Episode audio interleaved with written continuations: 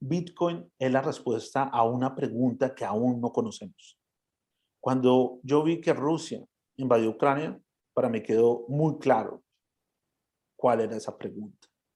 Si uno quiere un activo que no sea baneado o controlado por estados, necesita una tecnología como Bitcoin. En un mundo multipolar, tener un activo como Bitcoin tiene sentido. En un mundo globalizado no tiene ningún sentido, pero en un mundo donde no hay confianza, donde el recurso más escaso es la confianza, cripto tiene muchísimo sentido.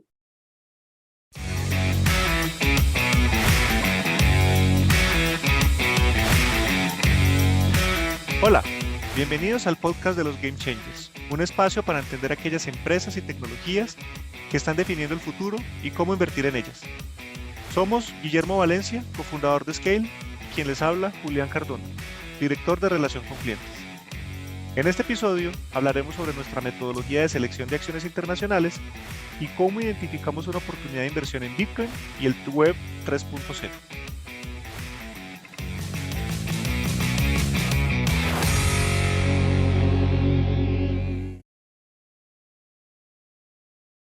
Hola Guillermo, ¿cómo estás? Muy bien, Julián. Muy feliz de estar aquí de nuevo. Gracias, Guillermo. Yo también estoy muy contento y este tema del día de hoy me encanta. Pero antes, eh, a partir de las preguntas que hemos recibido de nuestros oyentes y de algunos de nuestros clientes, pues quiero poner en contexto qué hacemos en Skill. Y es que precisamente ayudamos a nuestros clientes a invertir en acciones internacionales de las compañías que están definiendo el futuro. Esto lo hacemos a través de entidades reguladas y la presentación de escenarios para la gestión del riesgo. Con todo esto que, que vamos a hablar el día de hoy precisamente, Guillermo, me gustaría mucho que nos contaras cuál es la historia que está detrás de la metodología de Scale, porque en diferentes intervenciones que, haces en eh, medios de comunicación, en diferentes invitaciones que te hacen hablar públicamente, hablas mucho de teoría de juegos, de geopolítica, y pues me gustaría mucho compartir la historia de cómo se llega a, a Scale y a la metodología que tiene para la selección de acciones internacionales. Julián, hay algo que siempre me ha llamado la atención y es como cómo lograr encontrar una idea grande y cómo las personas que han encontrado una idea grande la implementan. Y eso me ha llevado a pensar en la historia, eso me ha llevado a pensar en la teoría de juegos, me ha llevado a pensar en la evolución y me ha llevado a pensar en aprender de otros grandes emprendedores. Y uno de esos grandes emprendedores que yo admiro mucho se llama Jack Ma. Y Jack Ma supo leer súper bien un momento espectacular en la humanidad, que fue 1989. En 1989 cae el muro de Berlín. En 1989 comienza la globalización. En 1989 el Instituto CERN en Suiza crea el primer protocolo de lo que conocemos hoy como Internet HTTP. Entonces, Jack Ma logra ver dos cosas que iban a cambiar la humanidad por completo. La globalización e Internet. Y cuando él viaja a San Francisco, quedó maravillado de ver Internet, pero quedó más maravillado de ver una cosa, que cuando buscaba China en ese Internet no encontraba nada.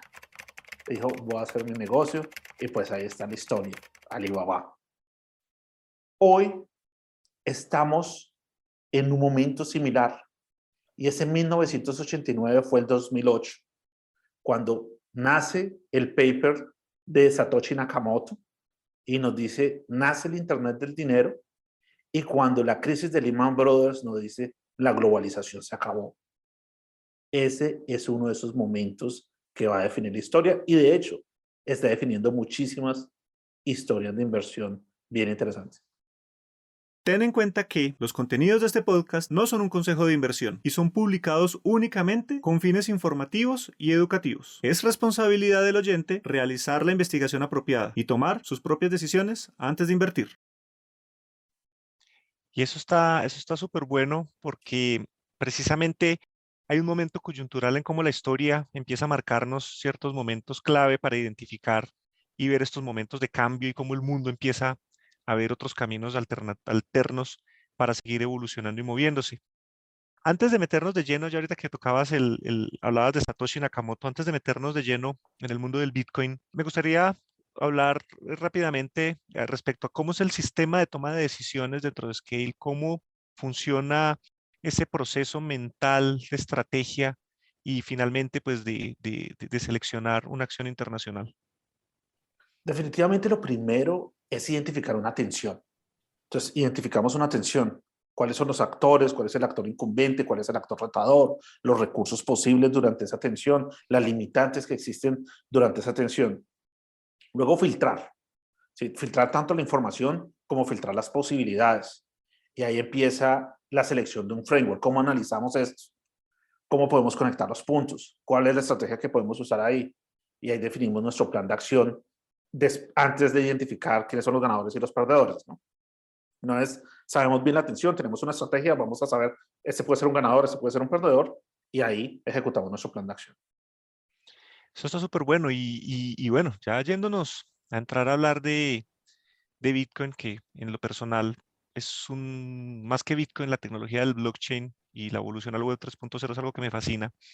Yo creo que pongamos un poco en contexto a los oyentes de qué se trata esta tecnología, Guillermo. Eh, pongámoslos un poco en contexto del Web 3.0 del blockchain antes de meternos a lo que podría ser las llamadas criptomonedas, porque al final pues la tecnología es algo mucho más grande y, ya nos vamos a, hablar en detalle de cómo llegamos a esa idea y ese escenario de inversión. Pues Julián, yo lo trataría de explicar como lo más simple posible. Hay, hay mejores explicaciones técnicas para que para el que quiera, pues las vas a encontrar en internet pero yo veo a Bitcoin como un protocolo de intercambio de valor. Antes existía el, el, protocolo de intercambio de información, que fue lo que creó Internet. Ahorita vamos a tener un protocolo que permite intercambiar valor, incluso que permite intercambiar propiedad digital. Entonces, eso es lo que nosotros vemos como una posibilidad muy grande.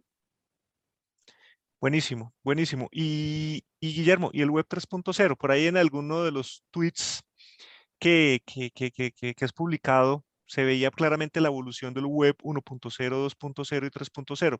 ¿Cuál es ese cambio que se vive ahí? Digamos que al principio se trataba de tener un lugar que era la fuente de información y todos nosotros éramos lectores. Y ese era el web 1.0, entonces el problema más complicado era buscar. En el web 2.0, eh, ya los creadores del contenido eran los mismos usuarios. Entonces nace todo esto de YouTube, nacen las redes sociales y los usuarios empiezan a tener un rol en la creación de contenido.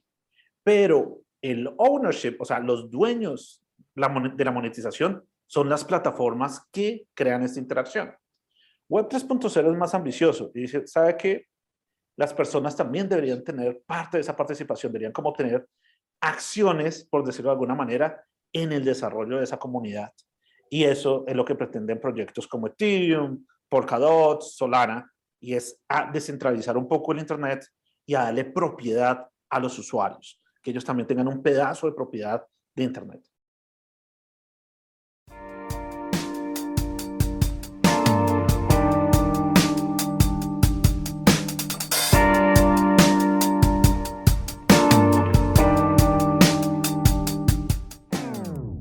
Este podcast es patrocinado por Scale. Scale empodera a las personas para que entiendan, inviertan y generen riqueza monetizando el cambio. Scale ofrece servicios para la toma informada de decisiones y brinda acompañamiento personalizado a sus clientes, con información oportuna asociada a sus portafolios de inversión. Agenda ya una llamada con nuestros representantes en scale.macrowise.co.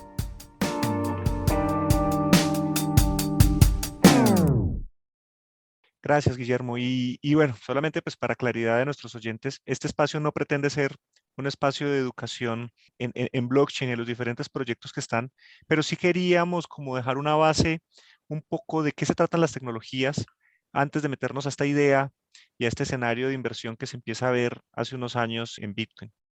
Y ahí pues voy contigo, Guillermo, y es, yo me acuerdo, ya no me acuerdo hace cuántos años venimos hablando de esto, creo que antes del 2018, ya venías hablando del Bitcoin. Y, bueno, pues empezaron a hacer algunos movimientos. Y yo aprendí principalmente Bitcoin, fue de las conversaciones que empezamos a tener. y sobre eso empecé a construir mi conocimiento, ya me fui a leer algunos libros y, y, a explorar mucho más en detalle, inclusive pasé por una empresa, trabajé en una empresa que precisamente ofrecíamos servicios de blockchain basados en Ethereum y bueno, pues ahí terminé de construir gran conocimiento del que tengo hoy en día, pero me gustaría volverme a lo básico y conectarlo con, con, con la metodología de Scale. ¿Cómo la metodología de Scale lleva a encontrar un escenario de inversión en Bitcoin y en algunos otros de los proyectos de, de activos digitales? O llamados criptomonedas. Toda la idea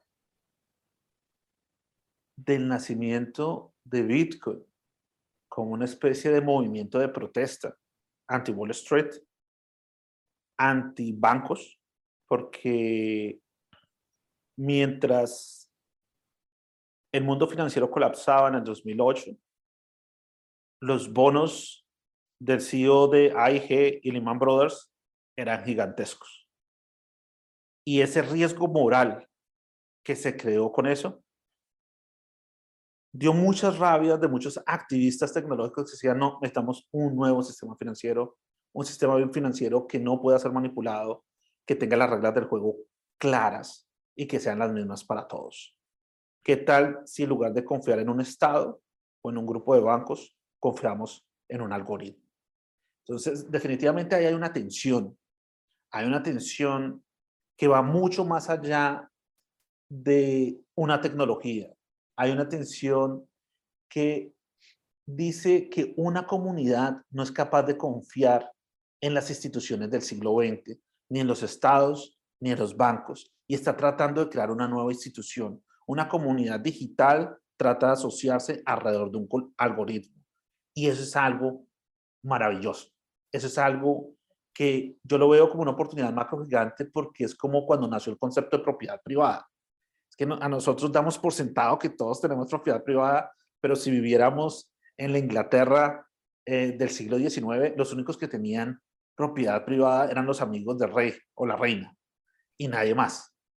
Cuando sale la Constitución de Estados Unidos, las personas tienen derecho a esa propiedad privada y después tienen derecho a usar eso como colateral para adquirir crédito.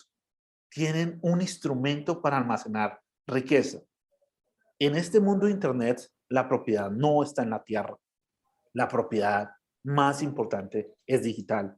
Y Bitcoin es acerca de eso. Es un nuevo tipo de activo, porque lo confundimos, decimos es una moneda, eh, eh, tiene comportamiento de commodity, pero no es eso.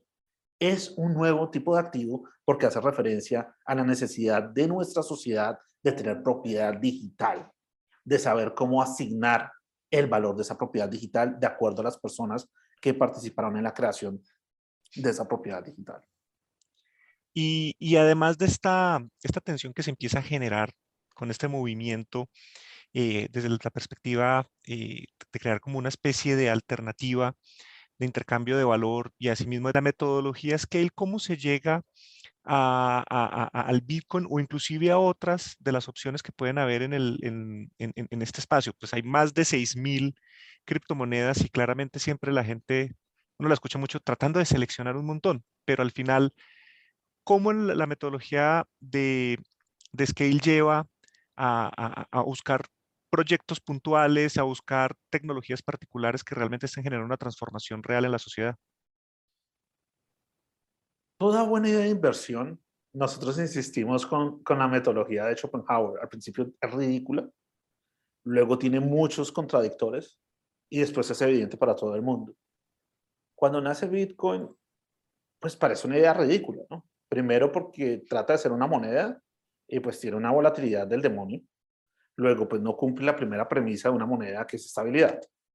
Eh, sus usuarios empiezan a hacer esta esta página de internet eh, que vendía cosas ilícitas, entonces empieza a existir una asociación entre Bitcoin y lo ilícito. Y eso fue el nacimiento. Entonces, totalmente ridículo. ¿Cómo un sistema de esos va a tener sentido en nuestra sociedad si eso es demasiado oscuro o no está tan claro? Por otro lado, un grupo de personas más tecnológicas dicen, interesante, en un mundo donde es fácil copiar todo, porque en el mundo digital, eh, yo copio un billete, tomo una foto y tengo la imagen del billete, puedo copiar cualquier cosa, tener un objeto que no se pueda copiar es algo interesante. Entonces, eh, digamos que tecnológicamente será una propiedad bien interesante, como, tiene como una propiedad del oro en el mundo digital, pero aún no es, no es claro qué era eso. Entonces, digamos que hay un, un proceso, una parte peligrosa en cuando no tiene una buena idea de inversión, es que uno no sabe si va a ser aceptada o no. No sabemos si va a ser el Betamax o va a ser Internet. Entonces, ¿cómo logramos saber si eso va a pasar? Entonces, ¿cuál es la versión de eso de que al principio es una idea ridícula, después es una idea contradictoria y después una idea aceptada? Es lo mismo que la curva de adopción de una tecnología. Entonces, hay unos primeros early adopters, hay una primera mayoría que la empieza a aceptar y después hay una última mayoría que la va a aceptar. Pero si no existe esa primera mayoría y esa última mayoría, la idea murió. Puede ser una pieza de tecnología maravillosa, pero si no tiene esa adopción, esa idea murió. Entonces, ¿de qué depende que Bitcoin tenga éxito? Pues de su adopción. Estamos hablando que hoy hay más o menos, es difícil de medirlo, pero puede haber más de 350 millones de usuarios o, o 500 millones de usuarios. ¿Cuándo sabemos que la adopción fue muy fuerte? Cuando lleguemos a que esto se vuelva una plataforma como Apple o como Facebook y estemos hablando del orden de billones de usuarios. Entonces ahí ya sabemos que es una realidad, que ya todo el mundo la aceptó. Y en términos del Internet, Guillermo, ya para ir cerrando, eh, en algún momento eh, ah, se, publicó un tweet en donde se comparaba el, en términos de adopción, eh, en qué estado está esta evolución del Bitcoin comparado con la historia del Internet. ¿Nos puedes contar un poquito de eso? Sí, definitivamente Bitcoin se parece mucho. De hecho, de hecho, el patrón, cuando uno hace patrón de adopción, estamos como en 1999. Y en 1999 no nos imaginábamos ni en nuestros más remotos sueños que íbamos a tener llamadas de Zoom, porque simplemente el ancho de banda no daba con los modems que teníamos en ese instante. Y estamos aquí.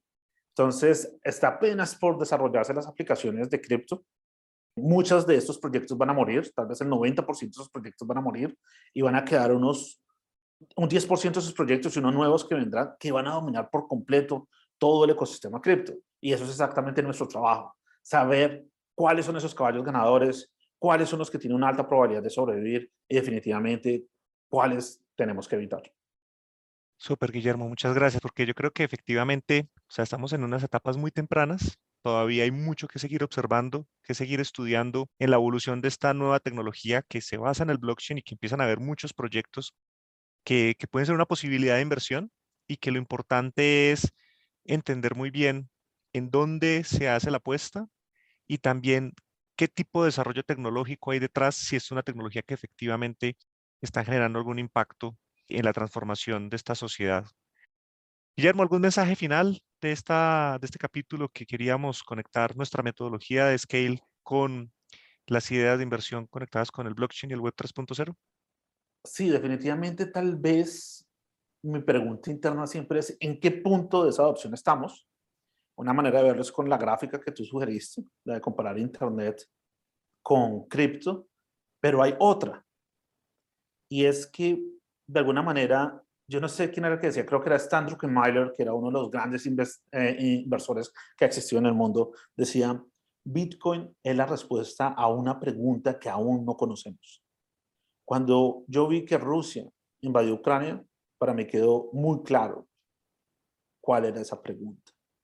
Si uno quiere un activo que no sea baneado o controlado por estados, necesita una tecnología como Bitcoin. En un mundo multipolar, tener un activo como Bitcoin tiene sentido. En un mundo globalizado no tiene ningún sentido, pero en un mundo donde no hay confianza, donde el recurso más escaso es la confianza, cripto tiene muchísimo sentido. Entonces creo que hasta ahorita se va a empezar a entender y ahorita es donde hay un potencial gigantesco. Otra evidencia de eso es ver eh, en la carta de inversiones de BlackRock, empezar a dar lineamientos de que Bitcoin es un activo que tiene sentido en un mundo multipolar. Entonces, definitivamente, es, esta es una de esas ideas de inversión supremamente interesantes. Tiene unos patrones de volatilidad altísimos, luego necesita gestión de riesgo, pero sí es una idea de inversión que en 10 años va a crear unos frutos muy interesantes.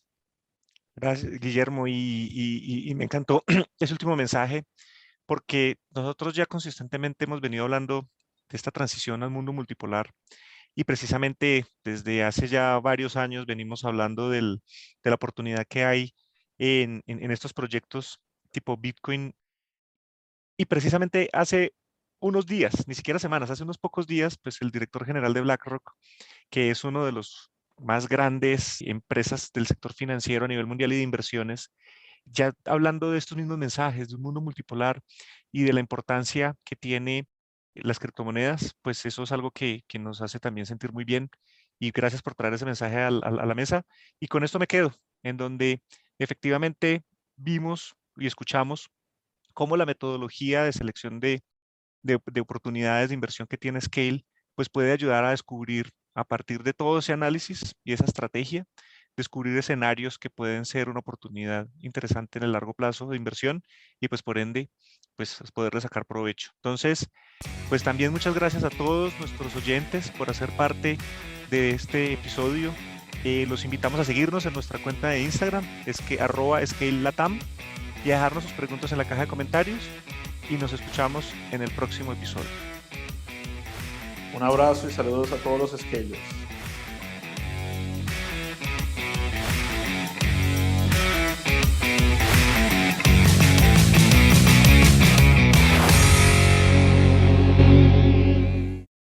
Ten en cuenta que los contenidos de este podcast no son un consejo de inversión y son publicados únicamente con fines informativos y educativos. Es responsabilidad del oyente realizar la investigación apropiada y tomar sus propias decisiones antes de invertir.